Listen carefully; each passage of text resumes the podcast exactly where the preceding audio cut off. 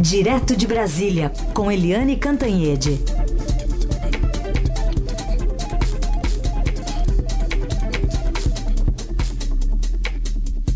Oi, Eliane, bom dia. Bom dia, Raíssa Carolina Ouvintes. Oi, Eliane, vamos começar a falar sobre justamente o presidente Jair Bolsonaro, né? Ontem teve uma manifestação do próprio porta-voz da presidência da República, o Antônio Rego Barros, é, falando justamente desse novo processo, né, de pneumonia. Otávio do Rego Barros. Otávio, perdão, Otávio do Isso. Rego Barros.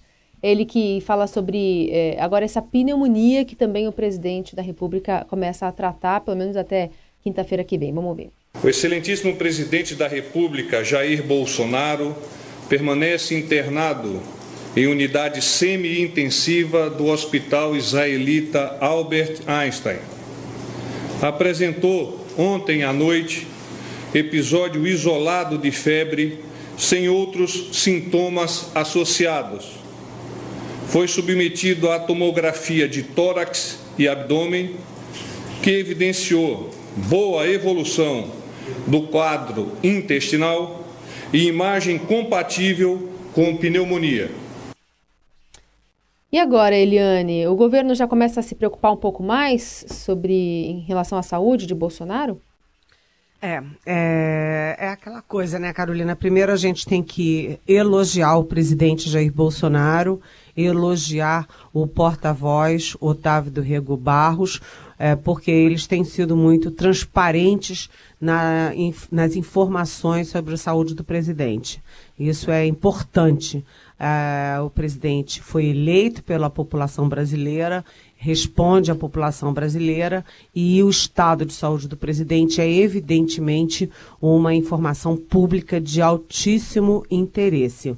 Então, parabéns ao presidente por estar esclarecendo a situação toda. Agora, é, isso, reconhecendo isso, a gente também tem que reconhecer que a situação não é das melhores, porque uma retirada da colostomia é uma cirurgia simples. Ontem eu conversei, inclusive, com é, médicos de ponta no Brasil, super importantes. Eles dizem é uma cirurgia muito simples, né, que não tem risco, que não tem complicação.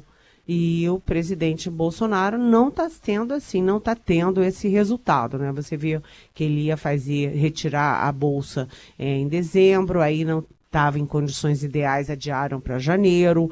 A cirurgia ia de ser de três horas, é, passou a ser de sete horas. É, depois é, diziam que ele estava muito bem, ele estava recuperando bem. É, e aí veio a primeiro enjoo, vômito e, e por fim, né, a febre. É, e ele ia sair na quarta-feira agora passada do hospital e não saiu e nem tem previsão de alta. E a última informação é muito preocupante porque uh, os exames de tórax se detectaram uma pneumonia. Então a situação, é, o quadro de saúde do presidente não é uh, não é dos melhores. Né? Ele tá, a, a, a internação está mais longa do que o previsto e o quadro de saúde, a, a dificuldade é bem maior do que o desejável. Então, isso cria aí um certo, uma certa ansiedade, mas o governo está caminhando com uh, os dois ministros principais, Sérgio Moro e Paulo Guedes, a mil por hora, e o general Heleno, que é o chefe da, da, do GSI, Gabinete de Segurança Institucional, está dando ordem à confusão, está dando ordem ao governo. Bom, uh, vamos aguardar as notícias lá sobre o presidente, devem ser atualizadas logo mais. Mas está chamando a atenção agora, Eliane, não sei se você vai, a, analisa por esse lado também, a postura do vice-general Mourão. Ele que durante a campanha falou coisas que, politica, que não eram politicamente corretas, chegou um dia lá a falar da malemolência do brasileiro, do negro, do índio, aquela, aquela mistura. Agora parece que ele está politicamente correto? É, engraçado porque é, o governo Bolsonaro e os bolsonaristas eles têm horror dessa expressão, né, politicamente correto. E foi exatamente essa guinada que o vice Hamilton Mourão fez. Na campanha ele falou de índio, de, de negro, ele falou cada besteira assim que ficava todo mundo estatelado, mas depois da posse ele tem sido bastante razoável, ele tem sido, digamos, é, tem tido aí uma tem sido politicamente correto mesmo, porque ele falou do Jean Willis, por exemplo, o deputado é, que é, renunciou ao mandato e foi embora do Brasil dizendo que estava sendo perseguido. Ele disse, é, em vez de ironizar como os bolsonaristas fizeram, desdenhar, o Mourão disse não, olha, é inadmissível que um parlamentar eleito seja ameaçado. Isso tem que ficar em pratos limpos. É, ele também falou sobre o aborto de uma forma bastante razoável, que tem que se analisar as formas, sim, analisar o direito da mulher é, ele está ficando politicamente correto, né? Outro Hamilton Mourão. E ele também surpreende porque, é, enquanto o governo é, cria é, aí dificuldades nas negociações e nas relações com o mundo árabe, ele recebe os é, representantes e embaixadores é, do, da, de entidades árabes e também de países árabes. E ontem recebeu até a CUT né, a CUT, a Central Única dos Trabalhadores, que é um dos braços do PT, o Hamilton Mourão conversou e ele disse, ué, eu posso discordar das ideias dele, mas por que desqualificá-los? Temos que conversar, né? E para concluir, ele vai, está uh, previsto ele ir no domingo para um clássico do Maracanã, que é um Fla-Flu, ou seja, o vice Mourão vai lá para um Fla-Flu. Isso é mostra que ele está se adaptando a, a, ao mundo do politicamente correto, da, do, dos avanços da sociedade, das, das manifestações corretas, mas, do outro lado, incomoda muito o núcleo duro do bolsonarismo. Né? O presidente internado numa situação difícil, com pneumonia, e o vice-presidente muito saltitante. Então, uh, isso cria é, é, uma certa dificuldade do vice com o núcleo duro é, bolsonarista, principalmente com os três filhos do presidente, Flávio Bolsonaro, Eduardo Bolsonaro e Carlos Bolsonaro. Uhum. E essa, vamos dizer assim, esse mal-estar começa a ir, é, ficar público por causa das redes sociais. Tudo bem. Só um detalhe desse jogo, que na verdade está marcado para amanhã, né? O Fla-Flu, sete ah, da noite, né? Desculpa. Não, não, mas, mas, enfim, tem a possibilidade até de não acontecer por causa desse incêndio, né? Que a gente está registrando desde cedo lá no centro de treinamento do Flamengo. Daqui a pouco vai haver uma reunião lá na federação. Talvez seja adiado e o vice-presidente tenha que mudar os planos. Ele que é flamenguista, se eu não estiver enganado, ele torce pelo Flamengo. Agora que tragédia, hein, no Rio Isso, de Janeiro. É. Que horror. Aliás, a gente está com uh, o áudio aqui de uma coletiva de imprensa. Um bombeiro está prestando algumas informações sobre o assunto. Vamos ouvir. Posteriormente, a perícia que vai poder passar essa informação de onde iniciou, como iniciou, porquê desse incêndio. Hoje a gente não. Agora, no momento, a gente não tem essa informação. Pois é, então as informações de que ainda as investigações devem né, ser apuradas para se identificar o início, a causa desse incêndio lá no Rio de Janeiro. Bom, só para a gente não perder o fio da meada Mourão, Eliane, vamos falar sobre os militares que estão, parece, começando a aceitar essas regras mais duras em relação à Previdência, inclusive é a manchete hoje do Estadão. É, exatamente. Eu acho que a coisa estava caminhando para isso, é porque um, o super-ministro da Economia, né, que era posto Ipiranga e agora virou super-ministro Paulo Guedes, considera que, como o presidente da República é capitão é, reformado do Exército, seria uma sinalização importante que os militares também dessem sua cota de sacrifício. Ou seja, o Paulo Guedes diz como é que a gente vai cortar salário, esses salários é, salários não, essas aposentadorias é, fantásticas de magistrados, de policiais, de tarará, tururu, e não mexer nos militares, né? Então, é, o Paulo Guedes sempre lutou muito por isso, e aí os militares fizeram uma fila para discordar e dizer que as condições deles de trabalho e de vida são muito peculiares e que eles têm que ter o um regime próprio, diferenciado, em condições diferenciadas. Mas é, conforme a manchete do Estadão de hoje, eles começam a ceder e vão dar sua cota de sacrifício sim. Desde o início era esperado que eles fizessem isso, ou seja, manter um regime diferenciado, um regime deles, não entrar no bolo comum da Previdência, mas dando sim cota de sacrifício, por exemplo, na, na aposentadoria, aumentando, por exemplo, a idade de aposentadoria. Bom, vamos continuar acompanhando. A gente continua com a Eliane Cantanhê, direto de Brasília. Agora vamos ouvir aqui o Tenente-Coronel do Corpo de Bombeiros do Rio de Janeiro, Douglas Renault, que está lá no comando das operações no CT do Flamengo, Ninho do Urubu, um incêndio que matou 10 pessoas e deixou três feridas. Tenente, um, um, bom dia. Primeiro, queria que o senhor nos relatasse aqui para os ouvintes da Rádio Dourado que situação que foi encontrada aí no CT do Flamengo. É, bom dia. Assim que, a, as guarnições chegaram ao local, depararam com o local completamente tomado pelas chamas e três vítimas já do lado de fora, na parte externa do, do local atingido. Foi feito atendimento às vítimas e estas foram encaminhadas para o Hospital Lourenço Jorge e se deu continuidade ao trabalho de combate às chamas, sendo debelado completamente o incêndio por volta de umas 6h20. E aí se iniciou a fase de rescaldo, com o intuito de verificar algum foco restante do incêndio para que a gente possa entregar o local aqui com segurança para a Polícia Militar, para a administração do Flamengo. Essas três vítimas, eh, o senhor mencionou, são feridos? Já há identificação e confirmação do nome deles? A gente tem, o, tem a identificação dos nomes, porém, posteriormente, vai, vai, essa, essa informação vai ser, vai ser passada. No momento, a gente não tem, eu não tenho autorização ainda para passar.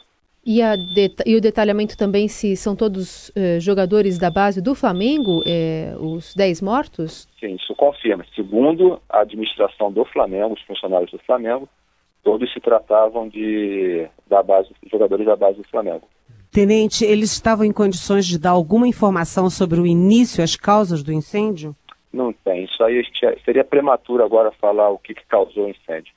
Isso passa por uma perícia, os é, por parte da Polícia Civil e eles posteriormente vão poder passar essa informação. Bom, e... é, pois não, Helene.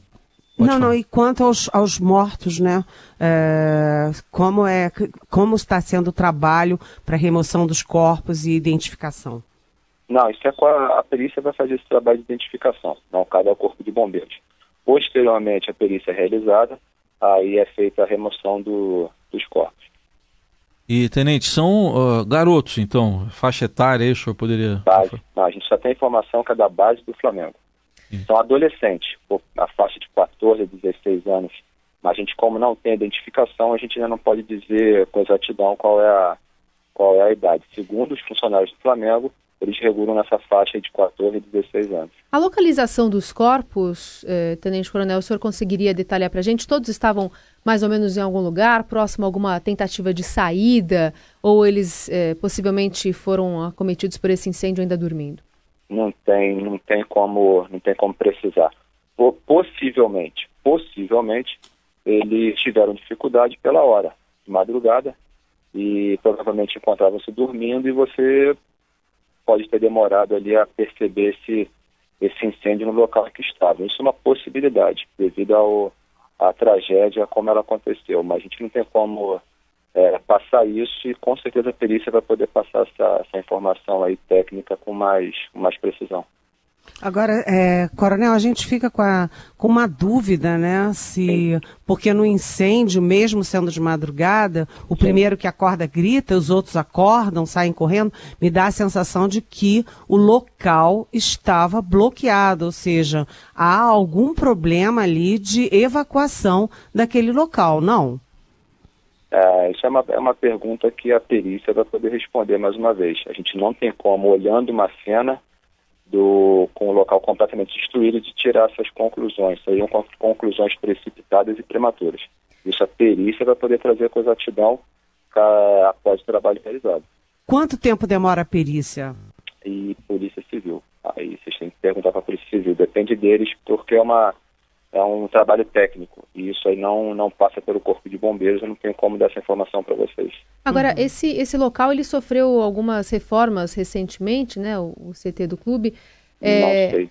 E... A administração do clube. É, administração do clube, mas, é, por exemplo, a vistoria já, verificação de vistoria do corpo de bombeiros, por exemplo, para... Não entendi. Não, não escutei, repete, por favor. Verificação de auto de vistoria do Corpo de Bombeiros para é, esse, esse local funcionar apesar e após as reformas. O senhor já tem informação sobre esse. A é... gente vai, vai levantar, agora como o nosso, foco, o nosso foco é a parte do incêndio ainda, uhum. é, faz o rescaldo para ter certeza que não vai retornar, a gente vai verificar toda essa parte posteriormente.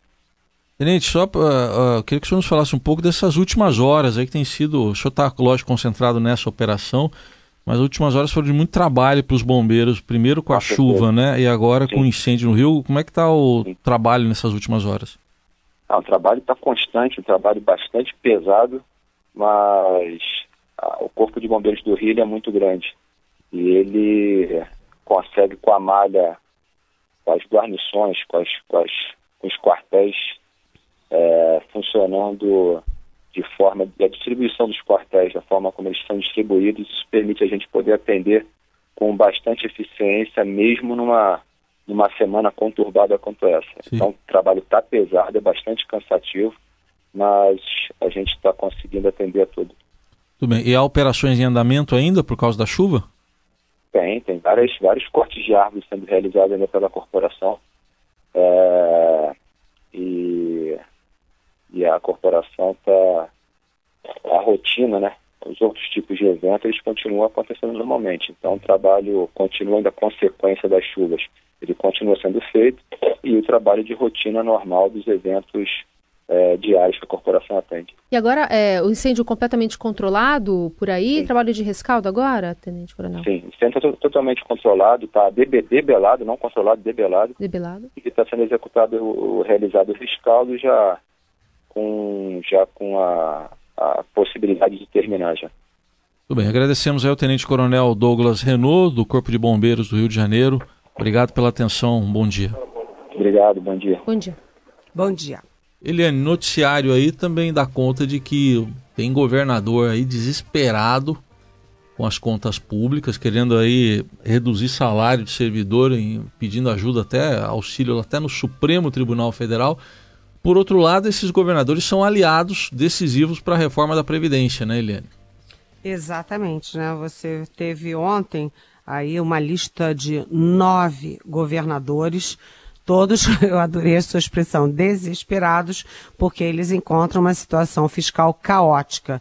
Essa questão da, do desequilíbrio fiscal, gastar mais do que pode, não foi exclusividade do governo federal, foi também dos estados. A gente sabe que Rio de Janeiro está quebrado, Rio Grande do Sul, Minas Gerais, Rio Grande do Norte. Rio Grande do Norte, então, coitado tá? Nem, nem paga salário. Mas, enfim, esses nove governadores apelaram ao Supremo Tribunal Federal é, para que seja permitida a redução de horas de trabalho dos funcionários com o equivalente também, a equivalente redução dos salários, ou seja, reduz as horas, reduz também os salários proporcionalmente.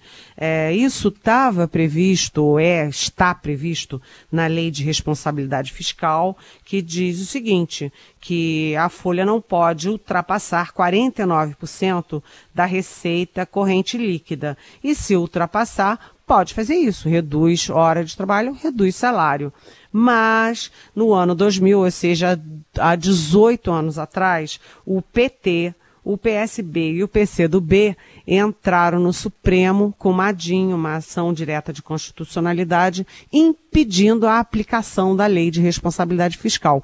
Isso ficou lá na geladeira, congelado até hoje, e agora os governadores de Minas Gerais, Goiás, Rio Grande do Sul, Ceará, Pará, Alagoas, Rio de Janeiro, Mato Grosso do Sul e Paraná recorreram ao Supremo para derrubar essa ADIM e liberar os estados para fazer isso, porque os estados estão desesperados. Isso, de certa forma, né, é uma boa notícia para o Paulo Guedes e para o governo federal, que precisam muito da ajuda e da parceria dos governos estaduais, inclusive dos governos do PT, que estão todos lá no Nordeste, para fazer a reforma da Previdência porque não é só o problema da Previdência aqui, é a Previdência dos estados também, né? Como é que Alagoas pode ter magistrados é, e, e, e, enfim, pessoal da Receita e policiais, todo mundo recebendo é, aposentadorias milionárias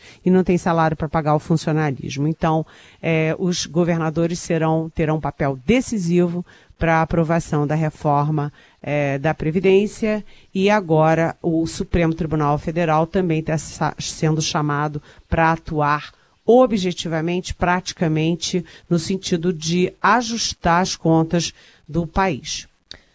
Bom, é, sempre chega muita pergunta para Eliane Cantanhede, ou pela hashtag Pergunte para Eliane, ou aqui pelo WhatsApp, e a gente selecionou uma que veio com áudio. Vamos ouvir. Eu não entendo porque algumas pessoas do governo têm que ser chamadas como coronel alguma coisa.